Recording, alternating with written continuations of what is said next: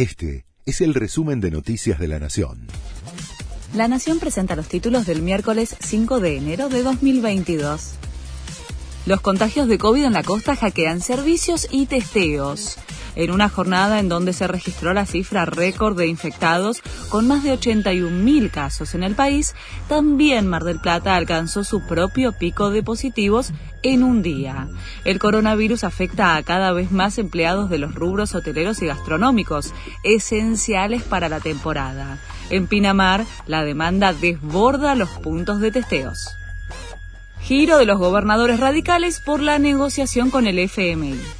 El gobernador de Jujuy, titular de la UCR, Gerardo Morales, aseguró que las provincias administradas por la oposición enviarán delegados a la reunión que hoy encabezará Alberto Fernández y Martín Guzmán para brindar detalles de la negociación con el fondo.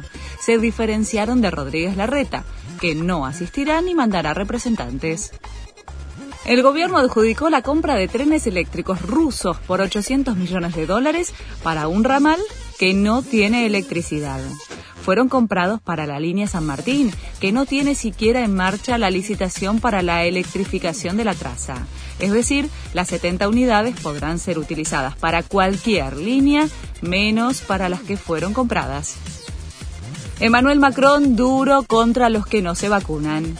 En Francia hubo un récord de más de 271.000 casos de coronavirus en 24 horas. El mandatario francés mostró su enojo contra los antivacuna, criticó su falta de moral y los acusó de intentar socavar la solidez de una nación. Leo Messi se recuperó del coronavirus.